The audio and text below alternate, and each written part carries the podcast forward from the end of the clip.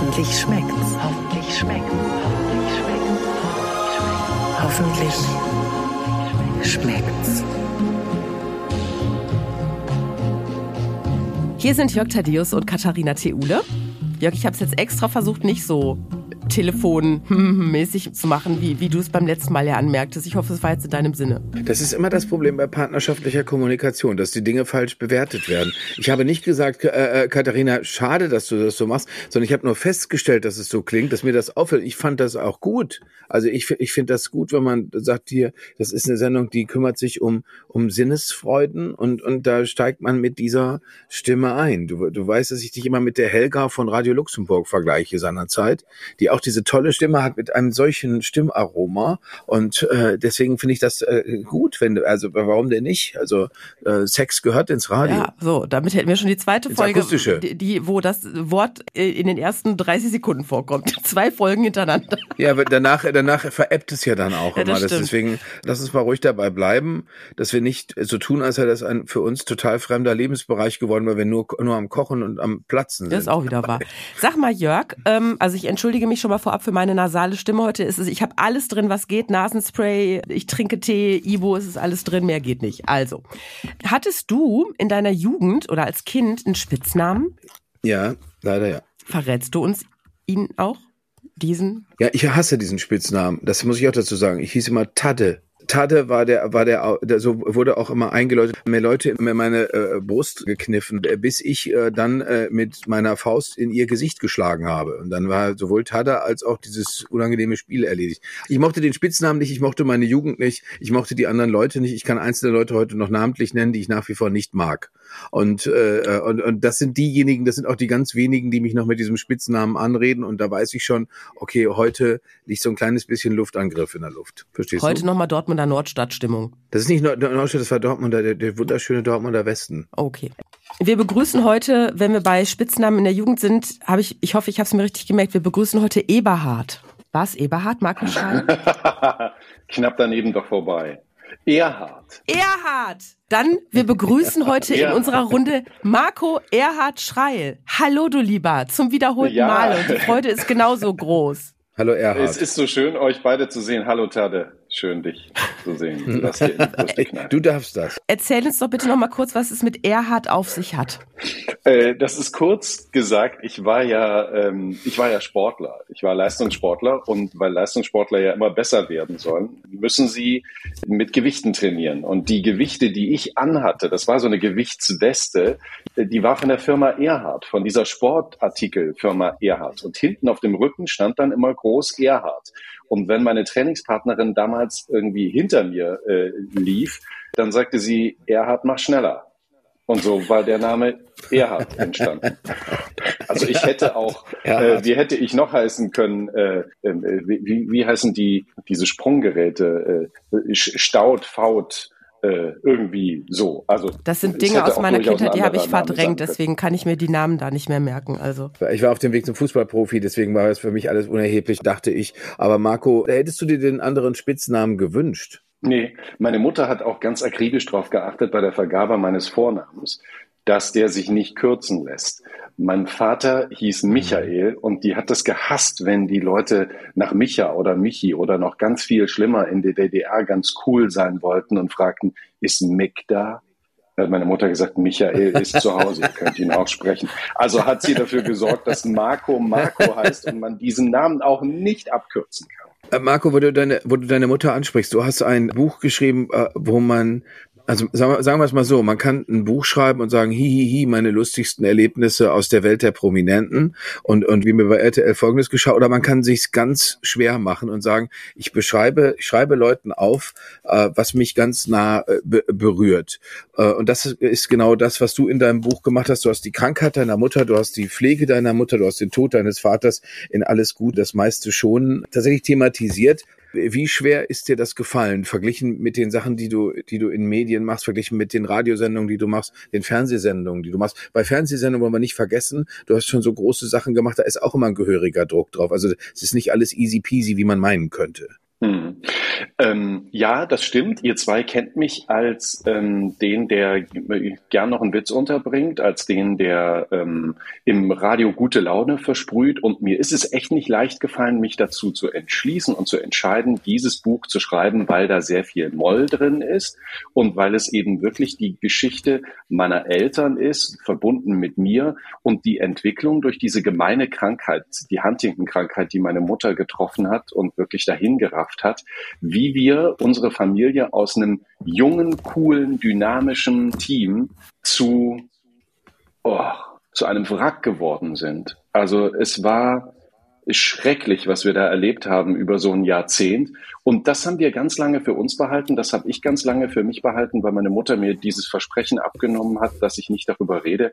Und als beide gestorben waren, habe ich es immer noch lange mit mir rumgeschleppt. Und irgendwann dachte ich, dieses Spülbecken mit Dreckwasser ist bis oben hin gefüllt. Wenn du jetzt nicht den Stöpsel ziehst, läuft das Ding über und dann stehst du mittendrin. Also das muss raus. Deswegen habe ich es geschrieben und habe viel Moll reingepackt aber auch ganz viel Dur, weil ich gerne lache und auch die schönen Geschichten über meine Eltern und über mich erzählen wollte. Lachen muss man definitiv einige Male, wenn man dieses Buch liest. Aber ich habe dir, glaube ich, da war ich in den ersten Seiten, habe ich dir, glaube ich, eine WhatsApp geschickt und habe gesagt, meine Güte, Marco, ich habe hier auf der einen Seite schon Gänsehaut gehabt, auf der anderen Seite stand mir schon die Tränen in den Augen. Geht das jetzt die ganze Zeit so weiter? Also es ist gefühlstechnisch wirklich alles mit dabei. Ich habe mir, ich mache das eigentlich mittlerweile gar nicht mehr, aber ich habe mir diesmal wirklich auf Seite 26, kannst du sehen, eine, eine Passage angestrichen, weil die tatsächlich zu unserem Kochkast auch ein bisschen passt. Und die fand ich so hervorragend. Ich lese mal kurz vor. Und wir hatten in einem proppevollen Wohnzimmer, in einem Plattenbau in Apolda Nord, zwischen Schinkenplatte und Käseigel, zwischen selbstgemachten Hacke, Klopsen und Erdbeerbohle mal eben ein Weltereignis verpasst. Immerhin hatten wir aber auch gefeiert. Es war der Tag des Mauerfalls und gleichzeitig der Geburtstag deiner Mutter, der 34. Das war so, so eine typische Familienfeierlichkeit bei euch, ne?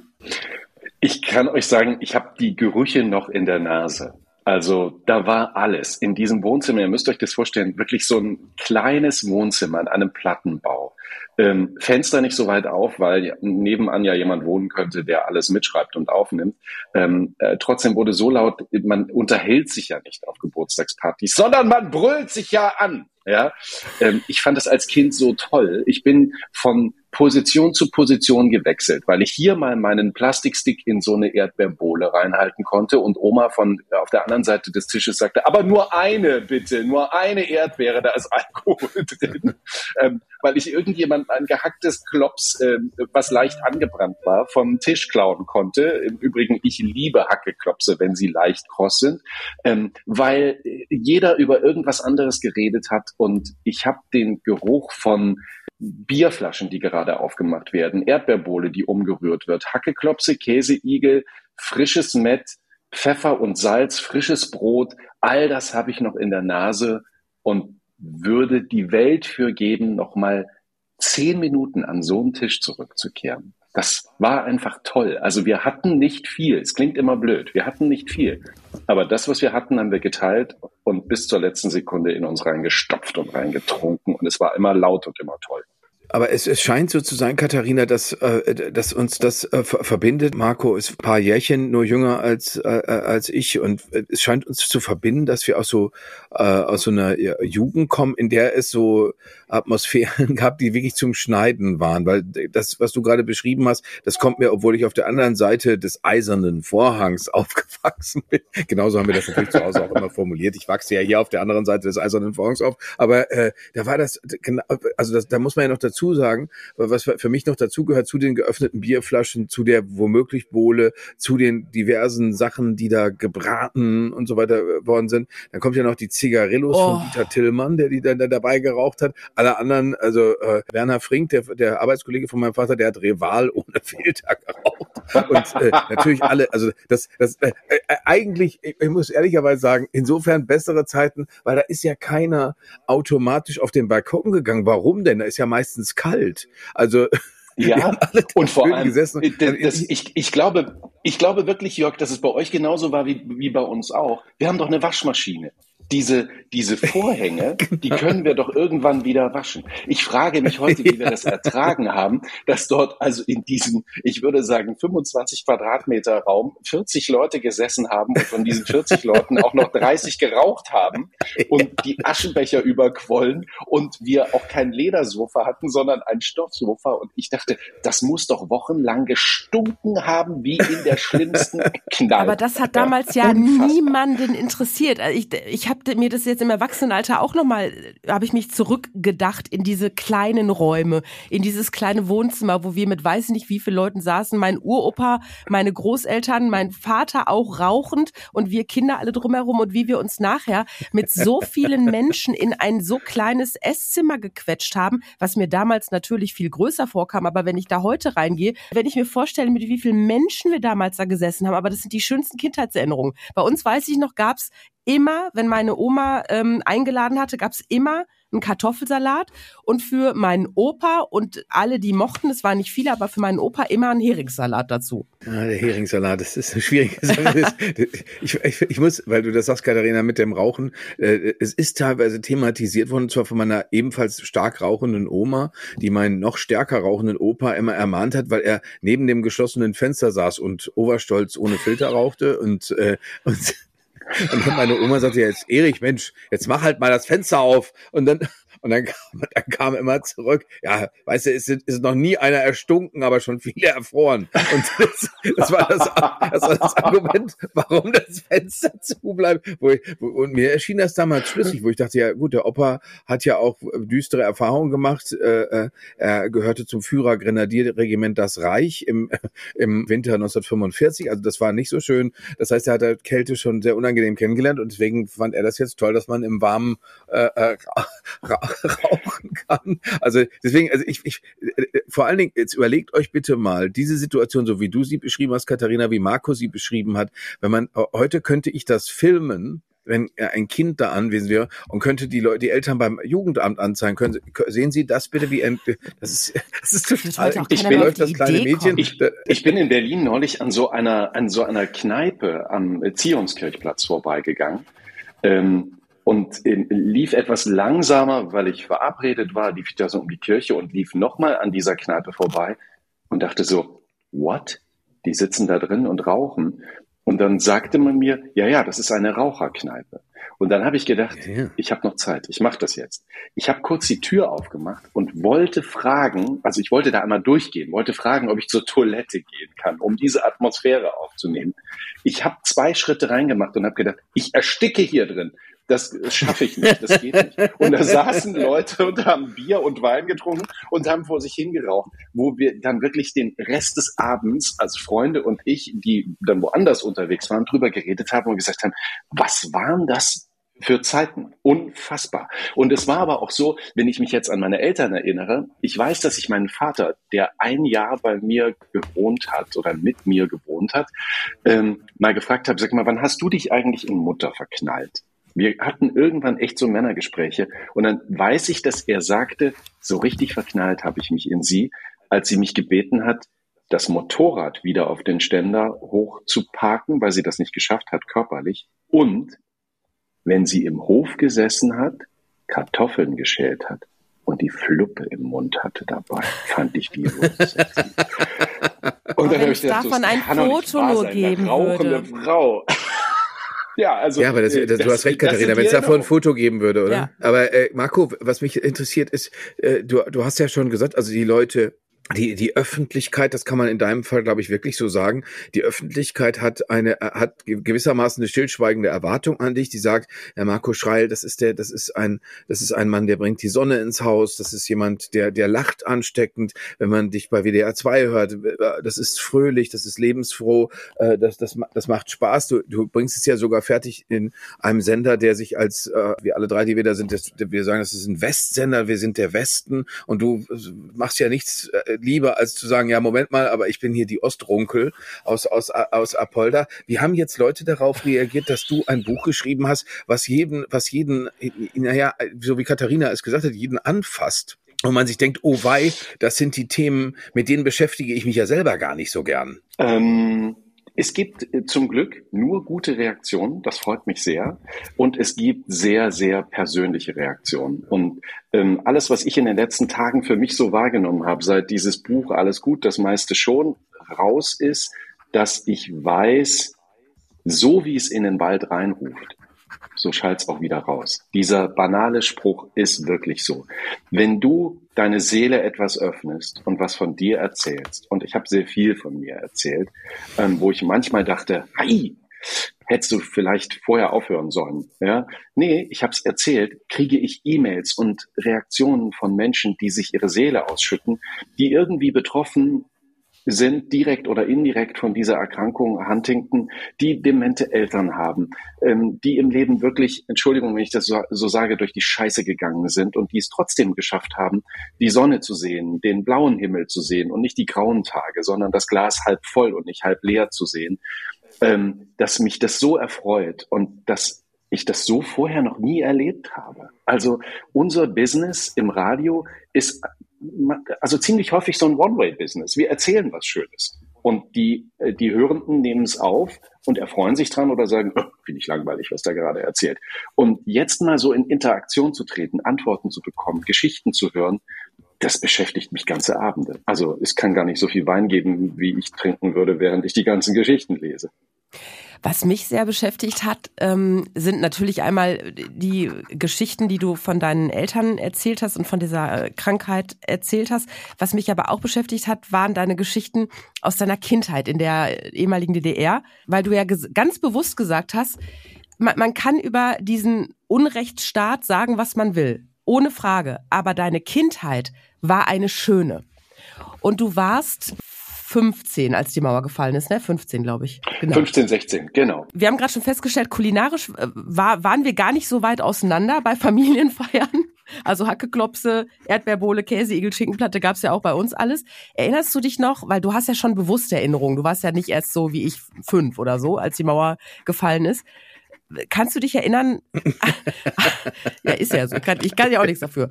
Kannst du dich daran erinnern, dass du da kulinarisch Dinge dann plötzlich für dich entdeckt hast, die du vorher eben nicht kanntest in der DDR?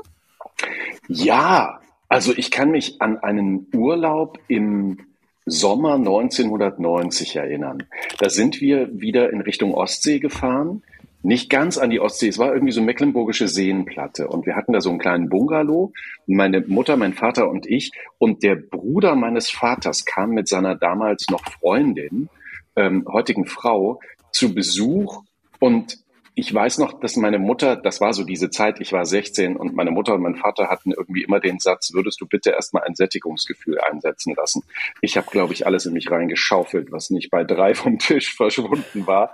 Und äh, das, das hieß also nicht nur von diesem frischen Brot möchte ich noch eine fünfte oder sechste Scheibe, sondern kann ich ein Brot für mich haben. Ja, und das war dann so diese Rittersportschokolade, ähm, die, die man so aufknacken konnte, das Papier aufreißen konnte und dann habe ich eine gegessen gegessen mit Marzipan, eine mit Nougat. Und dann gab es ja auch noch die mit diesen ganzen Nüssen drin. Und mein Vater guckte mich an und sagte, Entschuldigung, du wirst ein Fettklops. Kannst du bitte einmal ein Sättigungsgefühl einsetzen lassen? Und da gab es eine Situation, da stand ich am Kühlschrank in diesem kleinen Bungalow und kniete mich da so nach unten und guckte in den Kühlschrank und meine Mutter sagte, ich brauche die Butter von da unten. Da gab ich ihr die Butter hoch und guckte sie von unten nach oben an und sagte, wieso liegen denn die Kartoffeln im Kühlschrank? Und dann sagte sie, hol sie mal raus. Ich sagte, zwei Kartoffeln im Kühlschrank, was soll das denn? Und dann wurden die aufgeschnitten, die Kartoffeln, und wir waren äh, zu fünft, aber sie wurden so aufgeteilt, dass jeder was abbekam von den Kartoffeln, die Kiwis waren. Das war mein erstes Erlebnis mit einer Kiwi, wo ich dachte so, ah, das ist ja süß, das ist ja verrückt. Und ähm, das war so ein Westerlebnis. Ich hatte zuvor in diesen 16 Jahren vorher noch nie eine Kiwi gesehen. Und es war auch, ähm, ihr müsst euch vorstellen, wenn es in der DDR Bananen gab, dann wusste das innerhalb von einer halben Stunde das ganze Wohnviertel. In der Kaufhalle gibt's Bananen. Margot, schnell, Kaufhalle, hier hast du Geld, stell dich an. Und dann bin ich da losgerannt und habe mich angestellt und habe so ein, so, so ein Bund Bananen, vier oder fünf Stück gekauft, um dann mich nochmal hinten anzustellen, die Bananen zu verstecken unter der Jacke oder im Pullover, bis die Verkäuferin gesagt hat, du hast doch schon. Und dann bin ich mit den Bananen nach Hause. Die wurden aufgeteilt. Plötzlich nach der Wende zu wissen, ich kann jetzt jeden Tag eine Banane essen. Ich kann früh, mittags, abends eine Banane essen. So, und muss ich den Satz weitermachen? Esst mal bitte zwei Wochen früh, mittags, abends eine Banane. Ja, dann kannst du dich quasi im Bad einschließen, weil nichts mehr funktioniert. Aber sie schmeckt auch, glaube ich, nicht mehr so gut, wenn man sie immer zur Verfügung hat, oder? Absolut. Das ist wirklich, wenn du, wenn du weißt, das ist was ganz Besonderes, gehst du anders damit um. Das geht mir heute genauso, wenn ich weiß, jetzt zur Advents- oder Weihnachtszeit gibt es diesen tollen Stollen oder es gibt Dominosteine. Dann ist das ja was ganz Besonderes.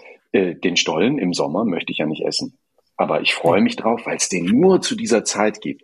Und ja, dann gönne ich mir einen besonders schönen Stollen. Und ähm, da ist dann ganz viel Marzipan drin. Und also ja, es, es hatte sich damals was verändert und ich musste mir wirklich beibringen, das gibt's morgen auch noch und übermorgen auch. Du musst jetzt nicht davon horten. Auch wenn ich das heute manchmal mit diesem Filinchen das in Apolda hergestellt wurde, schon zu DDR-Zeiten, so Knäckebrot, dünnes Knäckebrot, gab es bei uns nie. Es wurde exportiert, weggeschafft nach Berlin, in die Großstädte.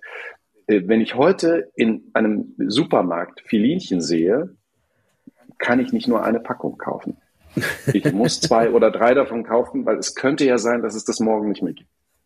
Etwas, das knuspert, übrigens, hast du uns auch heute als Rezept mitgebracht. Ich habe hier auf meinem Zettel. Oh ja, das ist total schwer. Ich habe hier auf, auf, meinem Zettel, den du mir handschriftlich geschrieben hast, den ich natürlich verloren habe, den ich aber, weil ich klug bin, vorher abfotografiert habe, habe ich hier stehen. Markus klitzekleine kulinarische Kleinigkeit. Dann steht hier ein Smiley und dann man nehme Doppelpunkt. So. Und jetzt erzähl uns bitte, was ist deine kulinarische Kleinigkeit? Das Bekloppte ist ja, dass ich dir diesen Zettel gegeben habe, ne, und ich es jetzt aus dem Kopf mache, aber dass diese kulinarische. Soll ich dir das Foto nochmal schicken kleine, zur Erinnerung? Äh, nein, das, das funktioniert auch so aus dem Kopf, weil auch da habe ich sofort ein Gefühl. Also ich habe sofort was in den Ohren, nämlich eine knisternde Tüte, die meine Urgroßmutter aufgemacht hat. Diese knisternde Tüte war natürlich vorher schon für irgendwas anderes verwendet. Entweder waren da Zwiebeln drin oder ähm, äh, Möhren oder sonst was hat man ja früher in so Papiertüten eingekauft, nicht in diesen schrecklichen Plastiktüten. Und diese Tüten hat meine Urgroßmutter doppelt verwertet und in die Tüte kam die klitzekleine köstliche Kleinigkeit. Ganz banal Cracker nannten wir sie. Wenn ich mit Oma Bus gefahren bin, von der Blumenhalle in Apolda bis zum Friedhof und wieder zurück und dann gesagt habe, Oma, fahren wir nochmal? Natürlich, Junge, fahren wir nochmal. Dann hat sie die Cracker ausgepackt, die sie vorher gemacht hat. Das sind äh, Brötchen, Würfel, große Würfel in viel Butter, goldenbraun angebraten, herausgenommen, kurz Irgendwo hat sie es bestimmt abgetropft. Wir hatten ja keine Küchenrolle in der DDR. Und dann in diese Tüte. Und das, was wir heute als Croutons kennen, was du schon fertig kaufen kannst, hat meine Urgroßmutter für mich gemacht. Und ich habe diesen Buttergeschmack und diesen Geschmack eines Schaffens. Also die hat immer gesagt, das ist der Schaffen, diese, diese Pfanne. Das war so ein Guss eines eisernes altes Ding, was wahrscheinlich noch aus dem Krieg war da, das hat die nie sauber gemacht. Und da schmeckte man noch so ein bisschen was von einem Schnitzel oder ein bisschen was von einer gebratenen Jagdwurst oder ein bisschen was von angebratenen Pilzen. Und da hat die dann diese Cracker angebraten. Und das war unsere Kleinigkeit während der Busfahrt. Ähm, wenn ich das heute mache, sage ich auch gern einfach zu denen, die mit unterwegs sind, wir essen Cracker statt Chips. so. Das klingt schön, oder? Total. Ich hab, ich, ja. Mir fällt es jetzt, mir fällt es jetzt erst ein, dass man das natürlich auch machen kann. Also, mein Gott, das ist, das ist so simpel eigentlich. Also, dass man, dass man. Und vor allem, vor allem mit viel Butter. Also, ich weiß, dass Uroma jetzt von oben zugucken würde. Meine Uroma Lok, so habe ich immer zu ihr gesagt, weil Uroma Lok die Oma war, die an der Bahntrasse gewohnt hat, wo immer der Zug vorbeigefahren ist. Und wenn ich zu Hause gesagt habe, ich gehe zur Oma, dann wurde immer gefragt, zu welcher? Und dann habe ich gesagt, zur Oma Lok.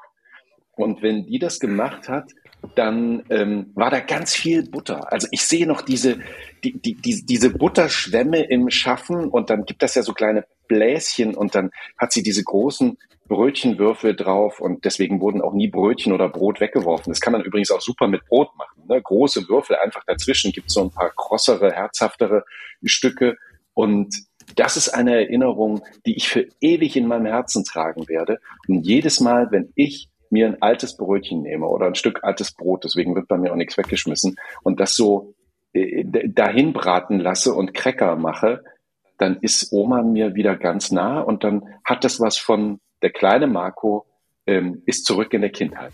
Katharina, das könnte man, könnte man jetzt auch noch tunen, ne? Weil, weil, weil ich habe doch bei dir Croutons bekommen mit äh, so italienischen Kräutern. Also wenn man die jetzt noch Rosmarin zerbröseln würde, man könnte natürlich die die die die Dinge auch überbacken. Wenn, also wenn man sagt, wenn man sagt, nur Butter reicht mir nicht, ich will mal ein bisschen härter rangehen. Kannst also Speckwürfel äh, da reinpacken. Ich, ich muss für meine für meine nächste Rolle, ich darf das mal hier an der Stelle kurz droppen, wie wir jungen Leute sagen, äh, für meine nächste Rolle im ZDF Fernau äh, Krimi. Ich darf immer ein deutlich älter. Das, normalerweise wird man ja, wenn man wenn man wenn man so Nebenrollen spielen darf, wird man ja meistens jünger besetzt. Also äh, man ist älter und wird in einer jüngeren Rolle besetzt. Bei mir ist es genau andersrum. Ich bin jünger als meine Filmrolle, also ich sehe einfach älter aus. Also und dafür muss ich gelegentlich ein bisschen zulegen. Und wenn ich dann sage zwölf Kilo, um wieder Dr. Sinter sein zu dürfen bei, bei Fernau, dann einfach die schön die Kartoffelwürfel, die, die Brotwürfelchen von Marco oder die Brötchenwürfelchen von Marco auch noch mit Käse überbacken. Warum ja, oder, nicht? Oder, oder mit, mit einer schönen, wie hast du das letztens gesagt, Katharina, eingekleidet in Mayonnaise. Ja, oder du könntest auch noch ein paar Chorizo-Würfel da reinbauen. Das ist ja auch. Sag mal, Marco, wie reinbauen? Wie nah kommen denn deine Croutons, Cracker, sag ich jetzt mal, denen von Oma Lok vom Geschmack her? Oh, das kann ich, das kann ich und will ich gar nicht bewerten, weil Oma Lok natürlich die besten Cracker gemacht hat. Aber ich bin so froh, dass dieses Rezept so einfach ist und dass ich mich ähm, in diese Zeit zurückbeamen kann und dass ich wirklich noch weiß, wie ihre Küche ausgesehen hat und dass Oma auch irgendwie nicht die beste Aufräumerin war und dass es immer geklappert und gekracht und geknallt hat, weil irgendwas im Weg stand und ähm, ach, das muss mal zur Seite hier. Ähm, ja, ich gebe mir Mühe, dass ich so nah wie möglich rankomme und ich weiß immer, wenn ich anfange, sie zu brutzeln, dass sie gesagt hat, viel Butter, viel, viel Butter. Und jetzt, ich meine, wir reden ja ab und an mal über WDR 2. Ihr wisst ja, ähm, Herr Gothe, Helmut Gothe war viele Jahre unser WDR 2 Radiokoch, der auch sehr gerne mit viel Butter äh, zubereitet. Also schon in diesen letzten Jahren war mir Oma immer so nah und äh, jedes Mal, wenn ich das gemacht habe, habe ich zum einen an Helmut gedacht und dachte, er hat recht, viel Butter, aber Oma hatte auch recht. Das muss richtig schwimmen. In der guten Butter. Ja. Gute Butter, auch, genau, das, das haben das, die ja früher gesagt, gute Butter. Ja. Äh, Katharina, denk an deinen, an, an deinen Theule-Klassiker, den es ja schon gibt, zu dem du Paul Bocuse inspiriert hast. ja. Dieses, dieses, äh, so rum war es ja, so rum war die Geschichte, genau. ja, so rum ist es doch gelaufen. Und, und, und du hast ja Paul Bocuse zu einem sehr butterigen Rührei inspiriert. Äh, seit du das erzählt hast, finde ich das überhaupt gar nicht schwierig, äh, wenn man das ohnehin schon leicht stockende Ei dann noch mit äh, flüssiger Butter bestreicht. Ja, genau. Wunderbar, es ist ja. herrlich. Also, Markus klitzekleine kulinarische Kleinigkeit ist schnell gemacht, weckt aber ganz schnell die, die besten Kindheitserinnerungen. Könnt ihr nach, wie sagt man denn, nach Backen, Braten? Braten nach einfach machen, weil es gelingt, Ausrufezeichen. Da kann man ja nichts falsch machen. Ein Rezept. Also da kannst du höchstens den, den Herd vergessen und weggehen.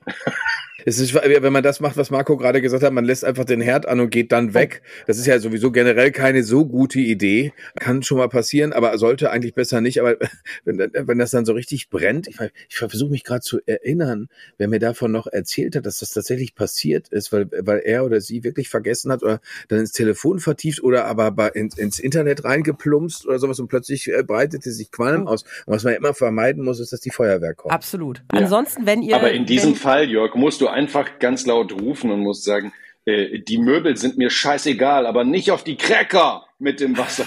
ja, genau. Also, wenn ihr den Herd äh, nicht aus den Augen lasst, ist es praktisch ein Rezept mit Gelinggarantie. Äh, Rezept zum Nachmachen gibt's auf hoffentlich-schmeckt's.de. Das wunderbare Buch, das Jörg und ich euch sehr ans Herz legen möchten. Marco Schreil, alles gut, das meiste schon. Meine Eltern, diese gemeine Krankheit und ich, erschienen bei Kiepenheuer und Witsch, gibt's in der Buchhandlung eures Vertrauens. Marco geht auch noch auf Lesereise. und wird euch praktisch persönlich aus dem Buch vorlesen, wenn ihr möchtet. Ja, und das ist, ähm, das wird äh, Jörg ja wahrscheinlich genauso nachempfinden, das ist etwas, was ich völlig unterschätzt habe. Du kannst ja eine Geschichte aufschreiben und sie ähm, damit schon mal erzählen. Dann kannst du deine Geschichte selber lesen und denkst so, oh, das ist aber eine, eine haarige Stelle. Mal sehen, ob ich da drüber komme. Und wenn man dann noch das Hörbuch einspricht oder es auf einer Lesetour auf einer Bühne vorliest und sich dann so ein kleiner Kloß im Hals manifestiert, ja, äh, wir sind ja bei hoffentlich schmeckt's. Ich meine nicht diesen Thüringer Kloß, den man gerne isst und runterschluckt, sondern der kleine Kloß, der sich dann so manifestiert und du denkst, shit, kriege ich diesen Satz noch zu Ende, weil ich so ergriffen bin. Ähm, das habe ich völlig unterschätzt. Also da muss ich mir wirklich so Zeichen ans Buch machen, so zügig. einfach drüber. Die anderen werden es schon checken, dass es eine emotionale Stelle ist. Also das ist wirklich eine Nummer, die habe ich völlig unterschätzt. Das glaube ich. Das kann ich mir auch vorstellen, dass das, dass das, vor allem denken, denken die Leute ja, Moment mal, wieso rührt er sich jetzt an seiner eigenen Geschichte? Er müsste es ja kennen. Äh, dabei äh, hm. ist das ja tatsächlich so, dass man, äh, wenn man das vernünftig geschrieben hat, dann fühlt man das ja tatsächlich wieder mit.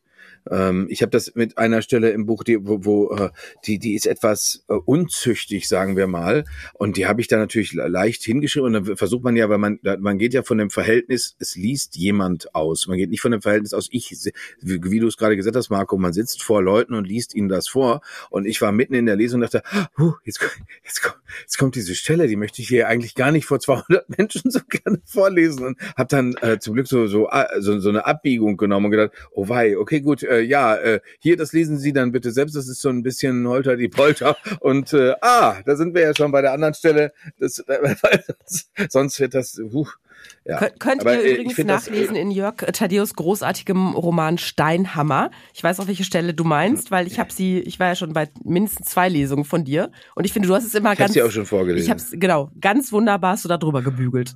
Da geht es um Kunilingus, Marco. Er googelt. So, mit, mit diesen wunderbaren. Kunilingus, das ist, das ist, das ist was.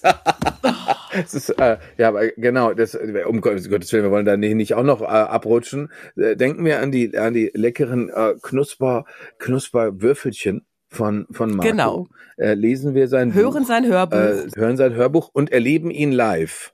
Weil das ist natürlich auch eine tolle Sache. Genau, und ansonsten auch auch, im. RTL Frühstücksfernsehen, da könnt ihr ihn auch live erleben oder ihr hört ihn auf WDR 2.